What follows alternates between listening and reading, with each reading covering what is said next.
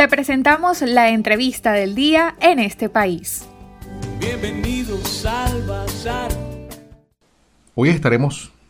analizando la situación del sector educativo y particularmente mmm, hablando del próximo inicio del año escolar. Me complace mucho hoy contar con la participación de la profesora Noelvis Aguilar. Ella es directora nacional del programa Escuela de Fe y Alegría. Profesora, coméntenos cómo están los preparativos, cómo está la red de escuelas de cara a este próximo inicio de año escolar. Evidentemente, pues mucha expectativa por la modalidad, por la manera en la cual se está planteando hacer este nuevo año escolar a distancia, qué información ha recibido y cómo se preparan para este lapso académico 2020-2021. Reciban un cordial saludo desde Fe y Alegría, especialmente del programa Escuela y pues sí, estamos iniciando el nuevo año escolar 2020-2021. No es un año normal, ni el que esperábamos, ni el retorno que deseamos, pero es el que nos toca iniciar, que es bajo una modalidad de distancia, bajo unas condiciones eh, bastante críticas, eh, no solamente por estar confinados por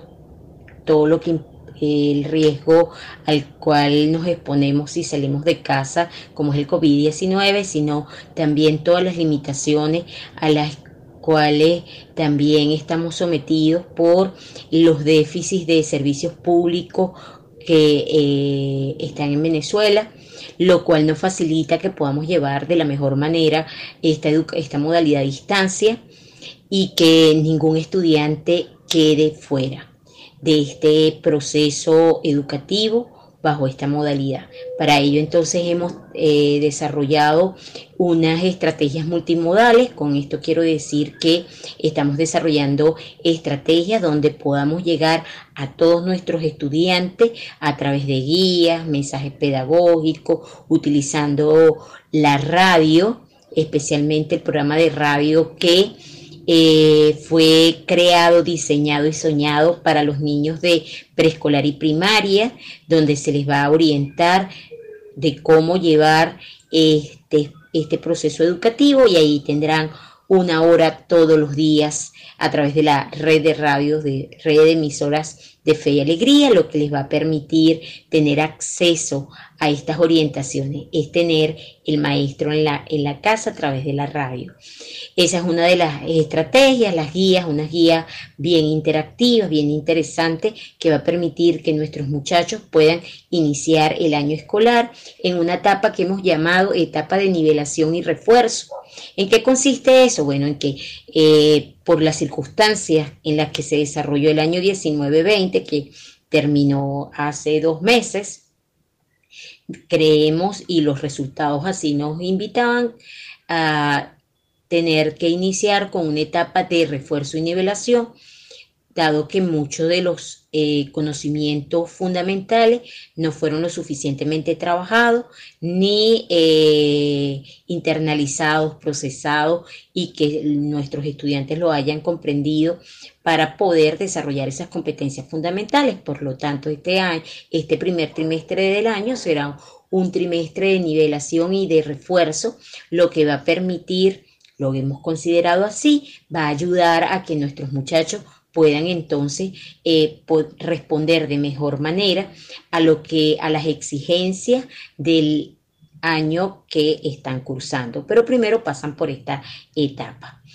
Eh, Va a ser un año, bueno, lo tenemos organizado, nosotros vamos a comenzar el 21 de septiembre, comenzaremos la atención a nuestros estudiantes, eso van a vivir una semana de interacción, de bienvenida, donde van a trabajar todo lo, recreativo, lo socioemocional, vivir, retomar otra vez los hábitos de estudio, luego viene una segunda semana que diagnóstica y ya a partir del 5 de eso van a a iniciar con la etapa de refuerzo y nivelación hasta el 11 de diciembre. Igualmente, ese mismo proceso lo van a iniciar los jóvenes de media general y media técnica.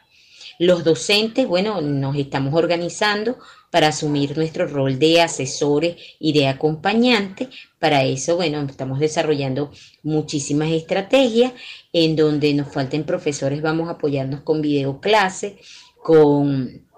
eh, foro chat y con guías de refuerzo. Sabemos de la mística, del compromiso, de todo el equipo de docentes, de profesores y maestros de Fe y Alegría, profesora Noelvis, pero hay sectores populares y comunidades que no cuentan con los equipos, con las computadoras, con los teléfonos, con la tecnología y a veces incluso ni siquiera con servicios tan básicos como electricidad. ¿Cómo se avanza eh, y se prepara la red ante esta realidad y cómo han podido adaptarse justamente para atender a los estudiantes, profesora? Efectivamente es así, en los sectores donde está haciendo presencia o hace presencia, mejor dicho, fe y alegría, en las zonas de más vulnerables, eh, donde la crisis del país nos ha afectado muchísimo más, donde se sienten más los déficits y la situación socioeconómica golpea. Eh, donde se carece de todos estos recursos tecnológicos y efectivamente esto pues eh, amplía la brecha de acceso a una educación en línea o eh, a distancia utilizando una formación en línea. Nosotros por las características de nuestra población no podemos ofrecer una modalidad a distancia eh, mediadas por las tecnologías, en este caso que fuera online.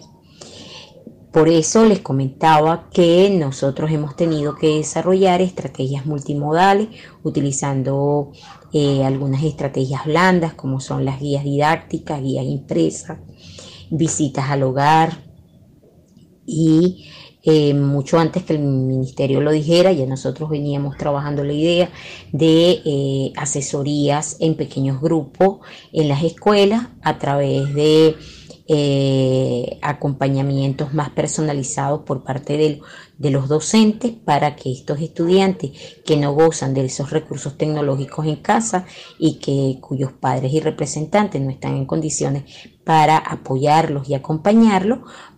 en la escuela tendrán una oportunidad de, eh, por lo menos una vez a la semana, contar con la orientación de un docente que le pueda acompañar para que pueda ir avanzando en este proceso académico. No es lo que deseamos, no es lo que eh, a lo mejor es lo, mejor, pero eh, creemos que es una opción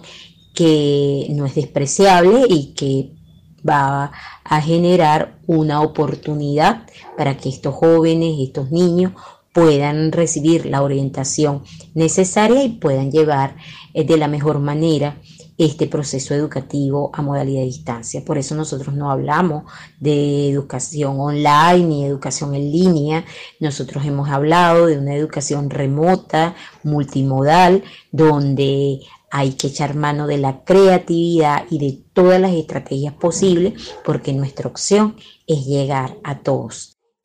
Quisiera, profesora, que hablemos pues de las condiciones salariales de los maestros de la red. Entiendo que ustedes han hecho gestiones ante el gobierno nacional para solicitar no solamente honre los compromisos, las deudas, sino pueda ajustar la tabla salarial para que eh, esos profesionales de la educación reciban un salario digno y un salario justo. ¿Qué nos puede comentar en este sentido, profesora?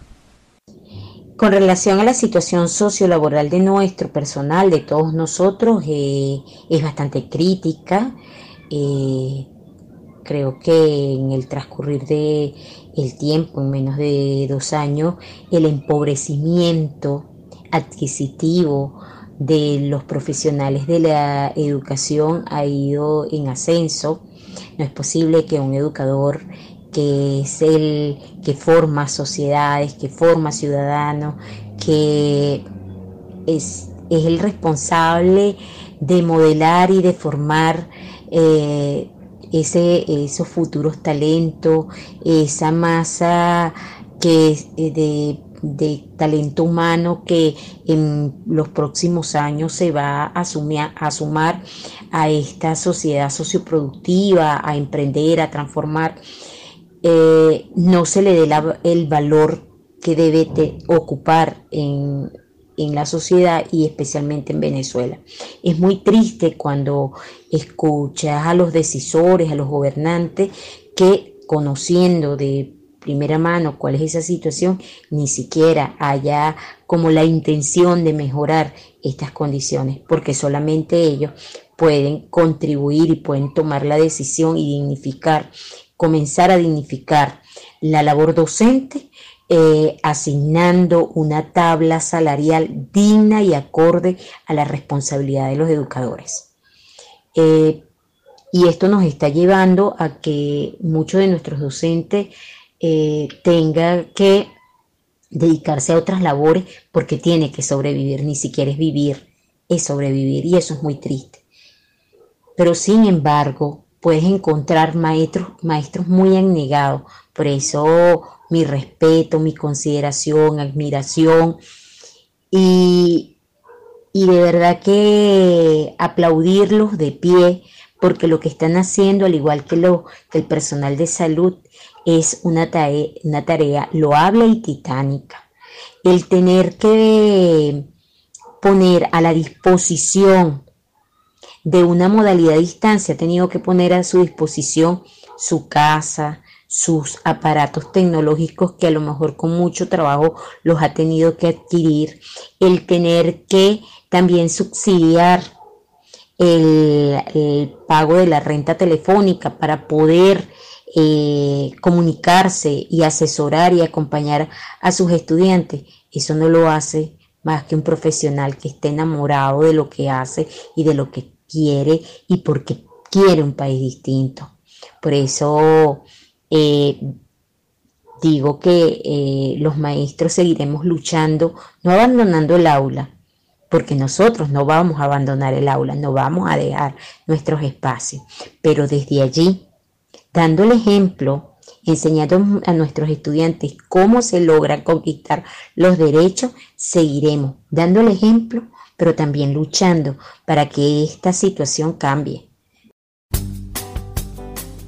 Bien, escucharon ustedes la opinión de la profesora Noel Vice Aguilar, directora nacional del programa Escuela de Fe y Alegría, hablando de los preparativos para el inicio del próximo lapso académico o año escolar 2020-2021